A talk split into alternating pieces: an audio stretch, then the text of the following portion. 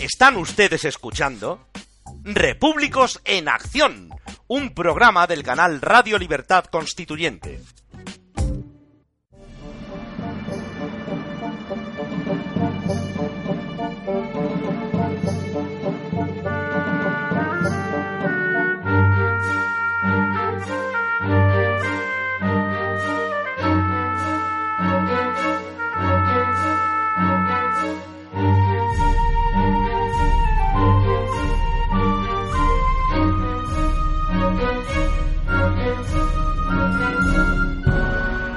Para la Acción, con Gabriel Sánchez Corral.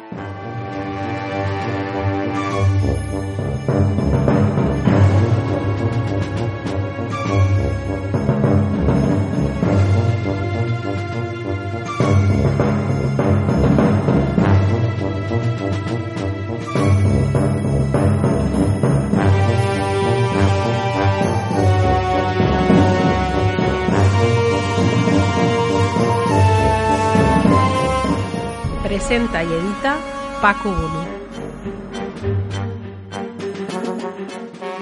Lo prometido es deuda. Empezamos esta nueva sección, Historia para la Acción, con Gabriel Sánchez Corral, a quienes muchos conoceréis por su actividad en Facebook, en las redes sociales, en favor del movimiento.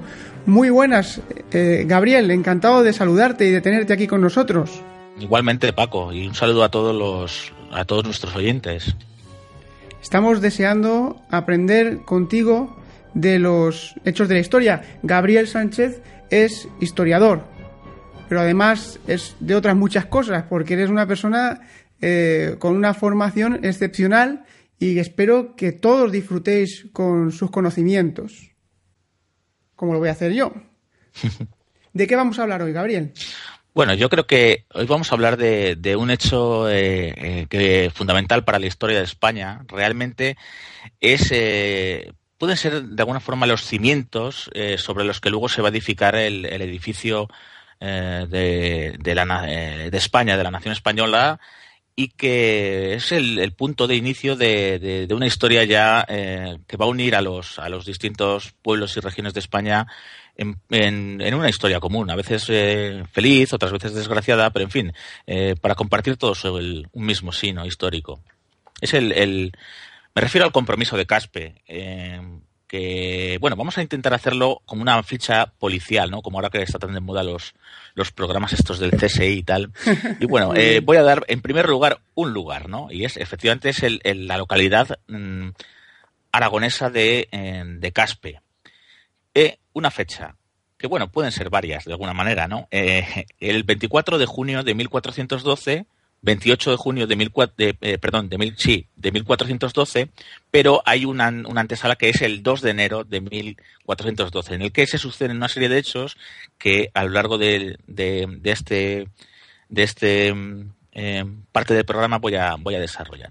Muy y luego bien. tenemos, como no, tenemos un protagonista, ¿no? El gran protagonista de la historia que nos ocupa es el infante de, Castilla, don Fernando de Antequera, o también llamado Fernando el de Antequera, que, eh, llamado así por, eh, por unos sucesos bélicos eh, que también relataré después un poco más, más ampliamente. Y luego también tenemos a otros dos protagonistas, en este caso de, secundarios, pero de lujo, ¿no? Uno es un papa, casi nada. El papa Benedicto, el Benedicto XIII, Pedro de Luna, el papa de el papa Luna del famoso castillo de, de la localidad valenciana de, de Peñíscola, de, sí, de Peñíscola. que está, está, muy cerca de aquí porque yo estoy grabando desde, desde Burriana Exacto. Que es muy conocido el Papa Luna aquí, sí, muy el, popular. El, el, Papa Luna. Que, eh, y luego, pues, eh, además del Papa, pues casi nada, ca casi, fíjate, un santo. San Vicente Ferrer, que es un fraile, un fraile, dominico valenciano. Eh, eh, y en esta época, pues lógicamente todavía no es, no había sido elevado a los altares. Lo elevará, creo, Calixto III después, que también es, creo que es un papa, si no recuerdo mal, de origen hispánico. Y bueno, y empezamos, pero vamos a, ir al, momento. Realmente nos encontramos eh, con la muerte del último rey de, de, la dinastía de la Casa de Barcelona, que es el rey Martín I, llamado el Humano, no sé si, pues, eh, hay muchas leyendas, debía ser que era, debía ser, pues, pues, considerado buena persona, pero yo creo que era un poco débil de carácter y, en cierta forma, un poco pusilánime. No quería, eh, si me permite la expresión, pringarse mucho en el tema de, la política y, delegaba bastante. Bueno, el caso es que el rey Martín I eh, muere, muere sin, sin descendencia. Y muere sin descendencia porque el año anterior, en 1409, su único hijo, el rey de Sicilia, Martín, llamado el Joven, eh, pues también eh, muere repentinamente. Es decir, eh, muere antes el hijo que el padre. Y fíjate que es un hecho pues, pues, pues traumático. Y para, el, para una persona, y en este caso para todo un reino. Entonces, bueno, mm, Martín el Joven, el hijo del rey, del rey titular, pues había tenido un hijo que es llamado Fadrique, pero era, había un problema, que era un hijo bastardo, no era un hijo legítimo. Por lo que, bueno, pues los, los, los sabios del, del reino pues se plantean que el rey ha muerto y que no tenemos eh, ningún soberano. Y además en, Aragón el tema de la sucesión estaba, no estaba regulado realmente, porque eh, se, denominaba sucesión por costumbre o razón natural. Es decir, si el rey a veces testaba, a veces no testaba, y eh, pues en, un caso como este, pues, pues no había nada, ninguna directriz. Entonces, por tanto, los sabios del, del, reino, los, los, principales juristas y eclesiásticos, etcétera, pues eh, dicen que hay que, intentar, eh, claro, que necesitan rey. Entonces nos encontramos con que hay una serie de pretendientes que eh, están, son familiares, lógicamente, del, del, rey recién fallecido y que podían acceder a la corona, podían ser podrían ser proclamados reyes. Entonces nos encontramos realmente con, en principio, seis, seis pretendientes al, al trono por, eh, eh, por línea, eh, por, que eran familiares del último rey, ¿no? Encontramos, en principio, seis, pero al final quedan realmente cuatro principales. nos encontramos con Fernando de Trastámara, que era infante de Castilla, de la familia que ya, reinante en Castilla, que es los Trastámara. Esto es un hecho importante eh, para las dentro del, de lo que es el compromiso de Caspe, que es eh, la familia Trastámara ya reinando después en los dos en los dos reinos, lo que va a hacer que facilitar luego el matrimonio de Isabel y Fernando y la unificación de las dos coronas. El segundo en, Liza era eh, Jaime o Jauma, el, el, conde de Urgel, ¿no? que mm, este mm, pues eh, también era de una era cercano al rey y sobre todo tenía un poder dentro de tenía cierto apoyo dentro de lo que era el, el, principado de Cataluña o los condados catalanes porque esta denominación la encontramos indistintamente. Luego también tenemos a Alfonso de Gandía eh, que era eh, otra persona también importante.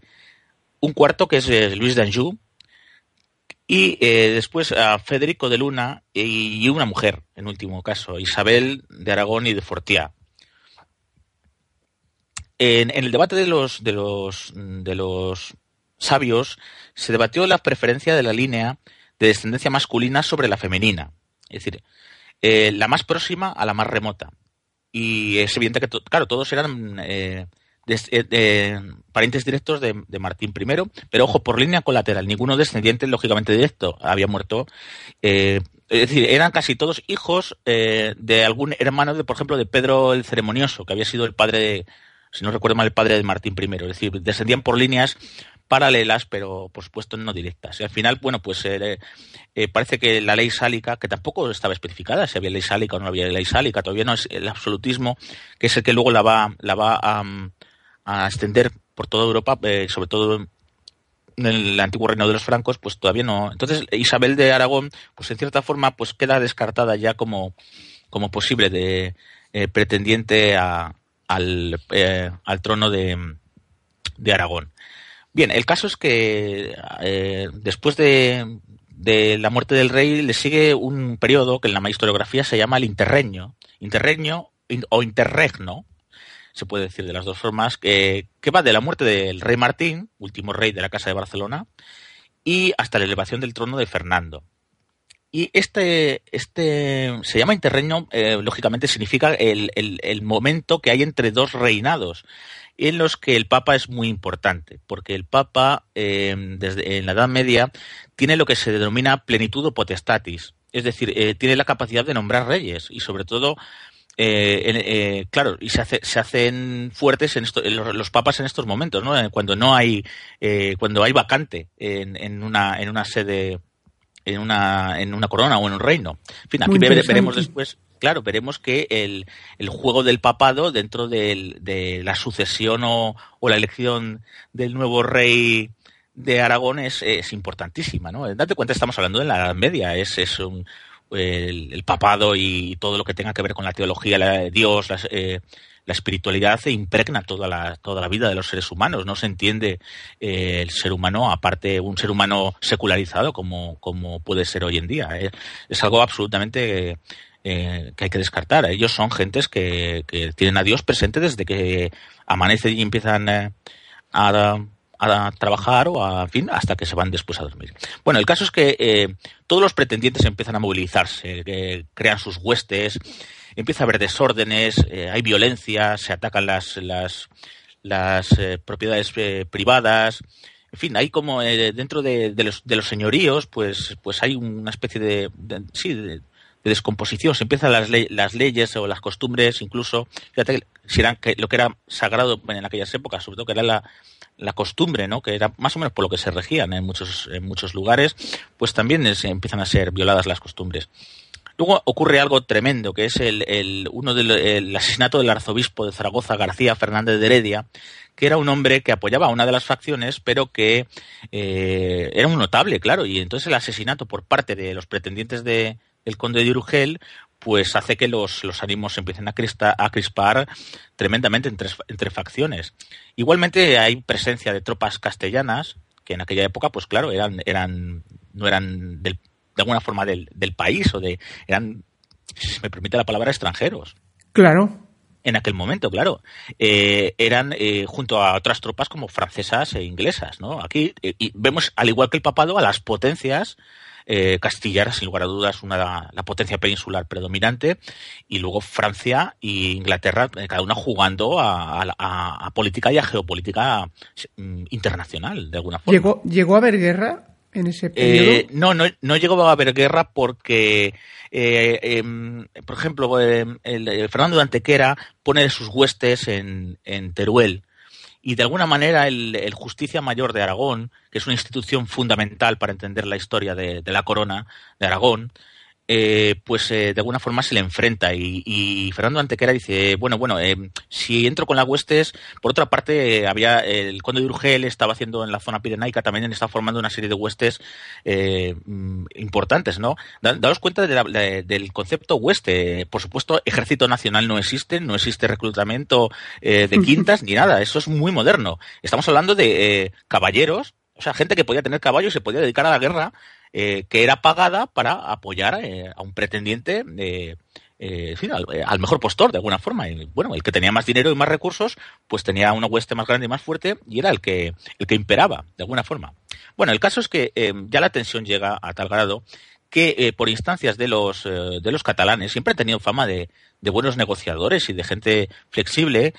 Bueno, el, tema es que se llega, eh, se acuerda hacer una primera reunión de, de, gentes del derecho, de, por ejemplo, Berenguer de Bardají, que es el, máximo experto en, derecho eh, y en genealogía de la corona de Aragón, es el que uno de los que, que va a proponer la reunión y se produce en Calatayud, es lo que se llama el Parlamento de Calatayud. Hablamos de febrero y marzo de 1411 en el que, eh, en vista de todos estos eh, desórdenes y de algarabías, por ejemplo, hay matanzas de judíos, que es algo, por desgracia, habitual cuando el desorden cunde en, los, en el solar hispánico, que eh, se cargue contra, minorías. En este caso, claro, todavía no habían sido expulsados ni, obligados a convertirse, pero bueno, hay pogromos en diferentes lugares contra los judíos probablemente por envidias eh, respecto de la riqueza o de ciertas actividades económicas, ¿no? Bueno, el caso es que acuerdan los, los esta, esta agentes del derecho reforzar la, autoridad del Justicia Mayor de Aragón, que es un tal Cerdán en la época, se llamaba así, y que, bueno, insisto, es una, una figura mm, eh, de, que, tiene no solo potestas, sino, como se suele decir, también autoritas, ¿no? Además, eh, solía ser un personaje de, de probada eh, eficiencia de probado temor de Dios, ¿no? Como se decía en, aquella época. Y bueno, y después de esta reunión ya eh, dice, vamos a acercar más posturas entre todos. Entonces, dice, vamos a mandar delegaciones. A ver, venga, los aragoneses les vamos a, mandar al Cañiz. Los eh, valencianos, el territorio valenciano manda unos emisarios y hace un pequeño parlamento en, en el pueblo de Vinaroz. Vinaroz y los catalanes bajan hasta Tortosa. Es decir, si te das cuenta, se van uniendo también geográficamente, van acercando posturas, no solo en cuanto al derecho, sino que también geográficamente, eso sí, pero ninguno cruza el, el, el, limes, ¿no? El límite, ¿no? No sea que yo me, el, el, aragonés se queda en el Cañid, el, valenciano en Vinaroz y el, y el catalán en Tortosa. Y bueno, Estamos entonces hablando de, de, una época en la que en la que hay un conflicto sucesorio, hay casi, digamos, no sé si me estoy excediendo en este término, me corrige si me equivoco, una especie como de guerra fría en el que nadie se, nadie se atreve a atacar, nadie, nadie se arman, pero no. Claro, porque es un equilibrio de poderes, es decir, eh, ninguno es mucho más poderoso que otros. Aquí veremos ahora cómo el Papa inclina la balanza que es el gran poder de la época, el, el, Papa y el emperador del, del, del, Sacro Imperio, ¿no? De alguna forma, son los dos grandes poderes, las dos espadas de Europa.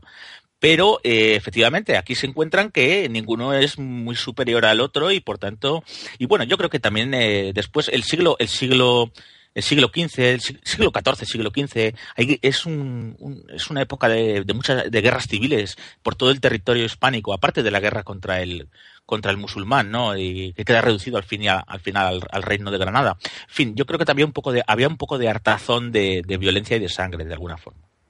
Y bueno, y entonces, eh, después de reunirse en Alcañiz, Vinaros y Tortosa, los, representantes de, estos tres territorios acuerdan eh, preparar un concilio y hacen una especie de, de una concordia, perdón, y hacen una especie de pre preacuerdo o una pre-reunión antes de la de Caspe, que es en, Alcañiz. Al final todos se reúnen allí en Alcañiz, a final de 1411 y principios de 1412. Y entonces es cuando acuerdan ya cómo se va a desarrollar lo que es lo que luego se ha llamado el compromiso de Caspe, que es em, elegir por votación, lo cual era algo, bueno, habitual en cierta forma en, en, los territorios catalanes, pero mm, en sitios como, eh, como Aragón, el tema de la votación, porque de alguna forma es delegar, es delegar soberanía en, en en, personas concretas, ¿no? Que no son el rey. Date cuenta que el, único sujeto que, del que emana derecho en esta época es el rey. El pueblo, eh, la soberanía popular, por supuesto, no existe.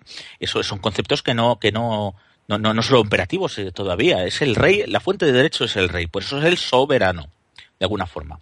Bueno, el caso es que acuerdan em, eh, votar, eh, em, acordar por votación quién puede, quién es más legítimo. Primero, quién es más legítimo, quién se acerca más por línea dinástica, por todas estas condiciones que antes hemos enumerado, y quién es más, pues, de alguna forma, el, el que tiene más derechos, si se me permite la expresión, a ser el rey. Casi de, un modo que actúan como, jueces, ¿no? Sí, claro, claro, claro. si te das cuenta, he dicho que eran gente del derecho. Eran, gente del, eran gente del derecho. Al final veremos una confrontación, ojo, entre la política y el derecho, y en el que se impone la política. Y se impone la política, ¿eh? Sobre el derecho. La política, porque la política está refrendada por las armas y el poder, la fuerza bruta, ¿eh? Claro que sí. claro, claro, claro. Bueno, el caso es que llegan, eh, eh, nombran nueve, nueve personas para eh, tres personas, tres emisarios, tres representantes, no representantes, cuidado, es que las palabras hay que cuidarlas, ¿verdad?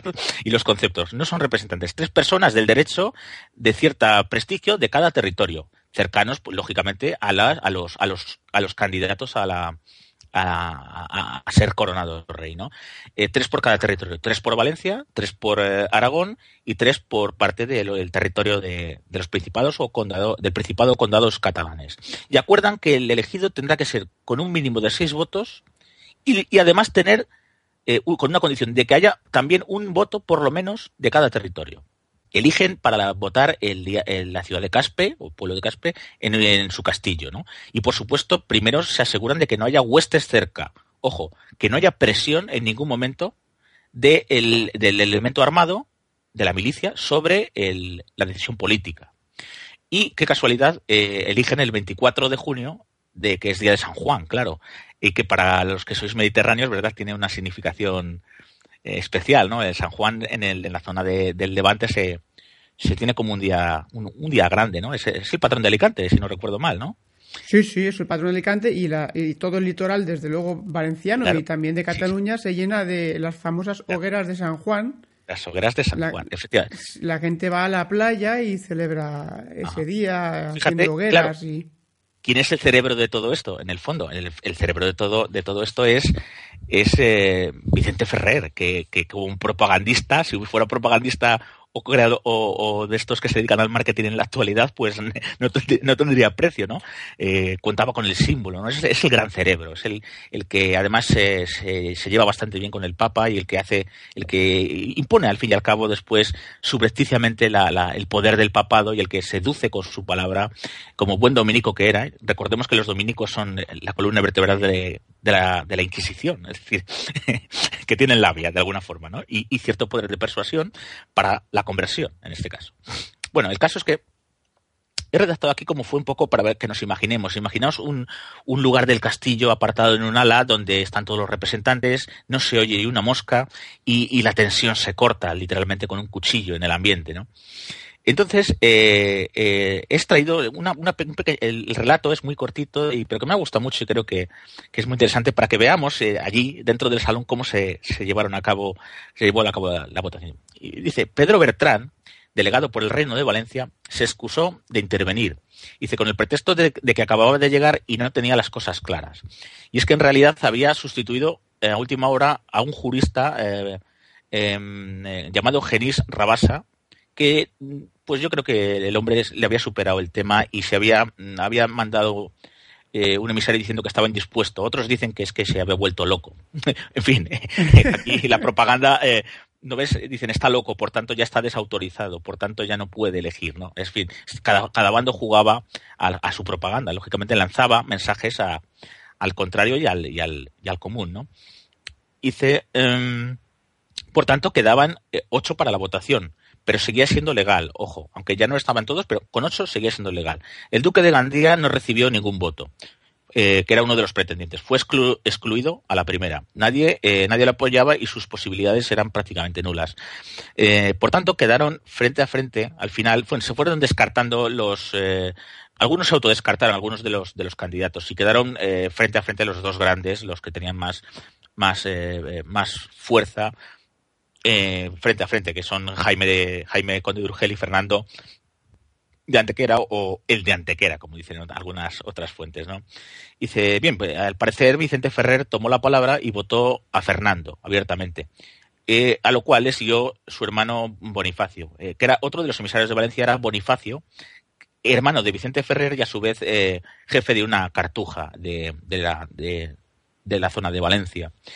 Eh, los delegados aragoneses a continuación dieron sus votos también a Fernando directamente. Esto es por influencia sobre todo del Papa Luna que ya había hecho presión y los aragoneses claramente apoyaban ya directamente a Fernando. Luego diremos por qué. Eh, y el de Antequera solo necesitaba un voto más. La decisión recaía en los tres delegados catalanes. El arzobispo de Tarragona, Sagarriga, tomó eh, la palabra y votó al conde de Urgel, insistiendo por enésima vez en que era el candidato perfecto. Y eh, le siguió eh, un, un, un burgués. eh, no, no, este es un, no es burgués, burgués es otro. Un, le siguió eh, otro representante catalán que era un, eh, era un noble, eh, Guillem de, Guillem de Balseca. Por tanto, Jaime de Urgel ya tenía dos votos. Eh, todas las miradas, claro, se dirigieron a, a Bernat de, de Gualbes, que es un burgués de Barcelona. Por si te das cuenta, por lo menos tenía que haber un voto de cada territorio, aunque ya sumara mayoría, pero la otra condición es que hubiera un voto de cada territorio. Entonces, por tanto, este catalán decidía con su voto si eh, Fernando ya había ganado la votación.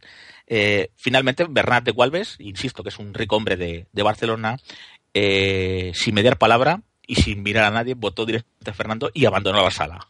Por- para evitar las miradas de sus, de sus de, las, de los otros dos eh, emisarios catalanes, ¿no? Un poco Un que dijo, dejo el voto, yo me marcho, y claro, un catalán votando en castellano, pues en fin, pues aquellas, aquellas cosas, ¿no? Hombre, esto hay que contarlo, es historia. Es que si no lo, cuentas, si no lo contamos aquí. Claro, no solo es el terruño, detrás hay intereses económicos, hay intereses mercantiles, hay intereses comerciales, lógicamente. Cada la nación al fin y al cabo es, eh, son los ciudadanos, más allá, eh, bueno, el territorio es una parte, pero luego son los ciudadanos los que los que tienen intereses, los que mueven, los que pagan impuestos, los que, en fin, que frente a las, a las diatribas nacionalistas actuales que vivimos en España, que parece como si los territorios, si te das cuenta, hablan de volver a, estas épocas, como si hubiéramos borrado 600 años prácticamente de, de, un plumazo, ¿no? Bueno, pues las cosas son lo que son y a algunos les gustará y a otros no les gustará. Bueno, el caso es que aquí se ve que la política, la política se impone a lo jurídico. A pesar de ser gente, eh, los enviados, gente de, de, reconocido prestigio jurídico, es finalmente, pues, la política que son los intereses de, por ejemplo, este rico hombre de Cataluña, que, que, luego sabemos pues que tenía ya contactos con los, con los, con los comerciantes de la lana castellana para hacer sus negocios. Y date cuenta que la lana castellana era una fuente de riqueza, la mayor fuente de riqueza de la, de, de la, de, Castilla, sin lugar a dudas, y de parte de, los reinos de, la península ibérica. Y bueno, eh, a raíz de esto, pues podemos extraer una serie de, de, consideraciones finales que, más que me podía haber eh, entretenido más en nombres, en, eh, por ejemplo, dentro de, dentro de cada territorio, pues lógicamente es, es como lo que lo, como luego pasó en la guerra de sucesión, que dicen eh, austracistas o borbónicos. No, no, dentro de cada territorio, aquí había unos que apoyaban a, Fernando de Antequera, otros que apoyaban a, Urgel, otros que apoyaban a Gandía. Es decir, em, era algo, era, era pluri, pluri, es decir, dentro, cada territorio era plural, es decir, unas élites apoyaban a uno, pues insisto, según cada uno sus intereses, no iban en bloque eso es, eso es un concepto, eso es una idea falsa eh, de que los catalanes iban en bloque eh, con Urgel, los otros, eh, en fin, luego cada uno se movía, pues lógicamente, por sus intereses. Los nobles por un lado, los comerciantes en la zona catalana por otros, en fin, y los valencianos, pues, pues también, lógicamente. Entonces, he sacado aquí una serie de consideraciones finales para que nos demos cuenta un poco de, de lo que supuso el, el, la, la subida al trono de, Fernando Antequera para el devenir de, la historia de España posterior al, compromiso de Caspe y que cristalizará directamente después en el año, es lo que llamo yo el Annus Virabilis de 1492, que es un año que si quieres en un próximo programa podemos podemos desarrollar porque porque bueno creo que las bases de, la nación española y de España ante sí y ante el mundo eh, desde 1492 ya eh, es cuando se pueden realmente estudiar. Eh, por supuesto que estaremos encantados de escucharlo. Bueno, el caso es que, eh, y ya, ya voy a terminar con esto, el caso es que los, los, los Trastámara, vamos, era la familia reinante en Castilla. Y con Fernando Antequera, pues ya pasa a ser también la familia reinante de, de Aragón. Es decir, antes del matrimonio de Isabel y Fernando ya tenemos eh, a, una misma familia. Por eso cuando dicen, no, es que Aragón eh, y Castilla, esa, esa, separación que intentan ponernos, no, pero mire ustedes que antes de, la, del casamiento de Isabel la Católica y de Fernando que eran primos, claro, eran primos. Pues es que eran la misma familia y estamos hablando de épocas en las que, por supuesto, no es, no es, no es la política no es de masas, la política no es de, de ideología, o sea, vamos a ver, eh, eh, eh, la política es de, es de sangre, la política es de, de, élites, de oligarquías de sangre, de alguna forma, y una incipiente, una incipiente oligarquía comercial en los burgos, en las ciudades, de, en fin, entonces ya tener a dos representantes de la misma familia en, en las dos eh, casas principales en la, tanto Castilla como Aragón, bueno, pues eh, digo que ya eh, los Trastámara ya reinan en, en, las dos principales potencias de, de, la península ibérica, que son Castilla y Aragón. Otra de las, de las consideraciones y deducciones que sacamos de todo esto es el papel de la burguesía, incipiente burguesía, bueno, incipiente, ¿no? Ya poderosa burguesía catalana, sobre todo de ámbito urbano, ¿no? Eh, Barcelona, porque al fin y al cabo eh, una es como cuando los franceses dicen que una cosa es París y otra cosa es Francia, ¿no? el, poder, de Barcelona ya como cabeza de, los condados es, abrumador, ¿no? Entonces la, la, alta burguesía catalana prefiere al castellano, prefiere a Fernando Antequera. ¿Por qué? Pues muy sencillo, para aprovechar y desarrollar contactos con los productores de lana andaluces, sobre todo, y de Castilla de la zona de Andalucía y de la zona del, de, entre el, Duero y el, y el Tajo. Date cuenta que estamos hablando de que eh, la Mesta, la Mesta es la organización más importante, si se puede decir, se me permite decir civil, porque también hay que hilar las palabras también, ¿verdad? Con en el siglo XV la palabra civil no tiene el mismo significado. Probablemente era la Kibis, era la Kibis, era la ciudad. Pero bueno, como organización civil de gentes no eh, dedicadas pues eh, al comercio, la Mesta es una de las eh, organizaciones más potente y más rica de, de, la península ibérica. Y, por supuesto, los, el patriciado burgués eh, barcelonés lo que quería era tener relaciones con ellos para, pues, por ejemplo, a que a familias como los, los Gualbert, los Fibalier, los Desplat, que son familias ilustres de, de, Barcelona quieren tener negocios eh, entablar negocios con los empresarios de la lana castellana que llegan hasta verdad la mesta y, luego la exportación de toda la lana a las manufacturas de Inglaterra y de, de los y de lo que hoy conocemos como los Países Bajos no ahí, ahí, estaba la riqueza. Es anterior al descubrimiento de América. Al fin y al cabo tenemos que irnos al, concepto geográfico y, de localización de la riqueza del momento. Y luego em, eh, vemos también perfectamente cómo eh, la política es. Eh, yo he hecho la metáfora de las matrioscas, ¿verdad? Estas muñecas rusas, eh, pues, ¿verdad? La, muñequita pequeñita sería la, política local. Luego la, otra que la envuelve, la segunda muñeca, sería la, dijéramos, la, política más regional. La tercera sería la, de la corona. por ejemplo, la política de la ciudad de Valencia. Luego la política del territorio de Valencia, la política en la corona de Aragón y la política en relación de la Corona de Aragón con Castilla y, por supuesto, luego ya la política internacional. Y es aquí donde vemos la intervención y el poder del papado, porque eh, necesitaba un, que un trastámara eh, apoyaba a un trastámara para reinar en Aragón porque eh, necesitaba el poder y la influencia de Castilla para apoyar. Estamos en la época del, esto nos llevaría para otro programa, la época del cisma de Occidente en la Iglesia Católica, donde el Papa eh, Benedicto XIII, Papa Luna, es Papa, pero el Papa de Aviñón, porque también había otro Papa en Roma. es decir, eh, había un juego eh, dentro del papado estaba escindido y, cada, papa necesitaba atraerse los poderes del momento para, para, su causa. Y el papa vio que el Fernando Antequera se atraería, eh, como rey de Aragón, se atraería a Castilla y, por tanto, ya tenía prácticamente a todas las dos potencias peninsulares a favor, a favor del mismo. Todos sabemos que al final, como acaba, se viene a, Peñíscola y tal, y bueno, se hace un, conclave para elegir papa y para resolver el cisma. Pero para que veamos que como toda la, política eh, local, eh, la regional, la que la de a nivel península está influenciada por la política europea y la política, si se me permite, la política de la cristiandad. Eh, al final eh, quieres decir que un papa, que, al final quieres decir que un papa y un barcelonés un papa, fueron determinantes para que un rey pues, castellano fuera rey de la corona de, Aragón, efectivamente, un barcelonés que es el que dio el voto, que luego se marchó sin mirar a sus otros, por intereses económicos, en este caso, como ya muy legítimos, por supuesto, y un papa eh, que además era, era, era, era aragonés en la familia Luna, son aragoneses, eh, en fin, y, tenían mucho predicamento entre, entre, entre, pues entre todo el conjunto de la población aragonesa de, de, de los tres territorios, de, la corona me refiero, pero luego están los tres territorios. Y, vemos efectivamente cómo la política internacional eh, mm, influye en lo que se está haciendo en, en, en el caso de, de la elección del rey. Y finalmente, eh, bueno, lo que queda claro es que después, eh, date cuenta que ya España eh, antiguamente había sido vista, es decir, la guerra en España era, sobre todo, había sido una guerra de cruzada de los reyes, de los reyes cristianos, ¿verdad? Las navas de Tolosa cuando se reúnen para derrotar al, al, al, elemento musulmán.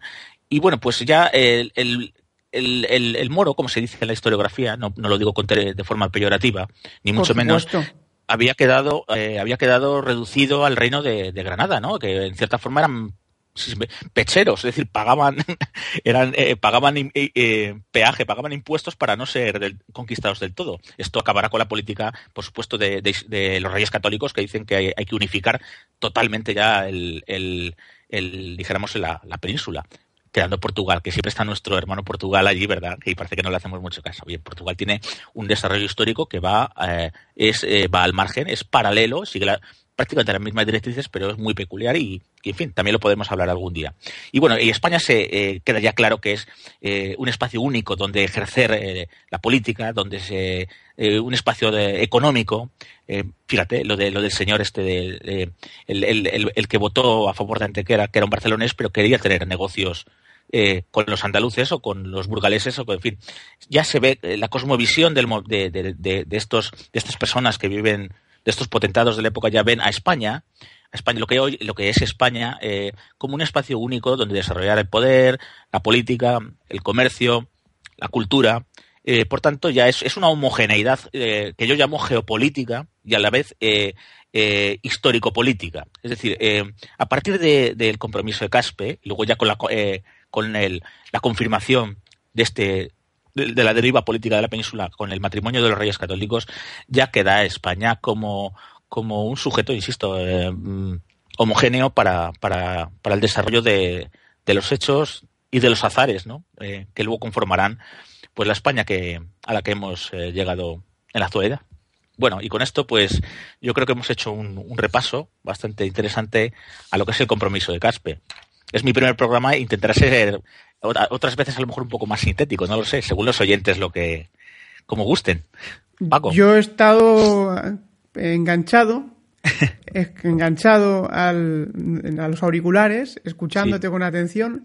Me parece que has hecho una, un análisis un histórico de ese acontecimiento tan importante y tan desconocido, porque no se Sí. estudia en la historia, en las clases de historia, en- en- de ni del- de los institutos. no, de nada, de nada, no, no, de Es- nada, ¿no? o sea, ¿Verdad? Es, des- es desconocido. O sea, el hecho, además, de que, como has destacado y que antes ya he comentado, de que un barcelonés y un papa fueron pues determinantes en la semilla de lo que luego sería. España. Un barcelonés y un aragonés. Eso es, Es un que- barcelonés y un aragonés, y un- y que no, sé, exactamente. no sé exactamente si era de Zaragoza realmente, pero los lunas sí, los luna, los lunas son, son aragoneses, vamos, de pura cepa. Y ya lo vemos, ¿no? Es decir, que muchas veces la construcción de lo que se ha dicho de la nación española eh, viene, eh, viene eh, de alguna forma alentada desde, desde la corona del este, desde la corona aragonesa. Eso es, Sí. Es impepinable. Y es una cosa que se ha querido oscurecer y que tenemos que, que hacerle ver a la gente que, que no es así, simplemente. Hay que ir en pos de la verdad, duela o no duela, y sobre todo combatir la mentira. Nada más. Por mi parte, agradecerte, como no, Sí. esta, este tiempo Ahora y casi. este magnífico trabajo que, que has hecho. Y vamos, que en, en absoluto te has pasado. eh, vamos, todo lo contrario. eh, ha sido, nos, nos quedamos con ganas de más y habrá más. Pues Ya. si quieres, Paco, cogemos 1492 para la próxima. Por el año, el año, el año Annus Mirabilis, ¿no? También hemos tenido muchos años Annus Horribilis, pero tenemos algunos Annus Mirabilis, que no somos tan, no seamos tan cenizos, jo, joder, que España merece la pena. Venga, y vamos a, a descubrírsela a muchos amigos repúblicos y no repúblicos, o repúblicos que están a punto de serlo o que ni siquiera saben todavía que lo son. Gabriel, muchas gracias por inaugurar, queda inaugurada esta sección, Historia para la Acción. Continuamos hablando la próxima semana o cuando podamos grabar. Ya iremos anunciando los próximos, los próximos, las próximas secciones, las próximas grabaciones. Yo, como quieras, Paco, tú me lo, me lo comunicas y yo lo preparo y ya te digo, según mi contingencia, según si, si tengo más tiempo o menos tiempo, depende, ya. Así es, esto es lo que tiene una, un podcast, una radio casi Sí, clandestina, como es Sí. Radio Libertad Constituyente. Muchas gracias, Gabriel, y Bueno, un placer enorme. Un abrazo. Un abrazo fuerte. Hasta luego. Han escuchado Repúblicos en Acción. Un programa del canal Radio Libertad Constituyente. Y hasta aquí el programa de esta semana. Espero que haya sido de vuestro gusto. Si queréis poneros en contacto con este programa, podéis hacerlo a través del correo electrónico republicosenaccion@gmail.com, donde también podéis escribir para comunicar las acciones que estéis llevando a cabo los repúblicos en cualquier lugar de España. Podéis seguirnos en Twitter. Os invitamos a que nos sigáis en Twitter en nuestra cuenta arroba rlc-reac y en nuestra página de Facebook llamada, como no, Repúblicos en Acción. Os invito a escuchar los programas de don Antonio García Trevijano y a leer nuestro querido diario español de la República Constitucional, diariorc.com. Desde aquí, pues un abrazo fuerte a todos los repúblicos, a todos los seguidores, a quienes estáis cada día luchando por la libertad política de España, sacrificando vuestra vida por la causa de la libertad en este sagrado oficio que es la libertad de todos. Hasta la próxima semana. Seguimos luchando pacíficamente por la libertad política y por la democracia. Gracias amigos.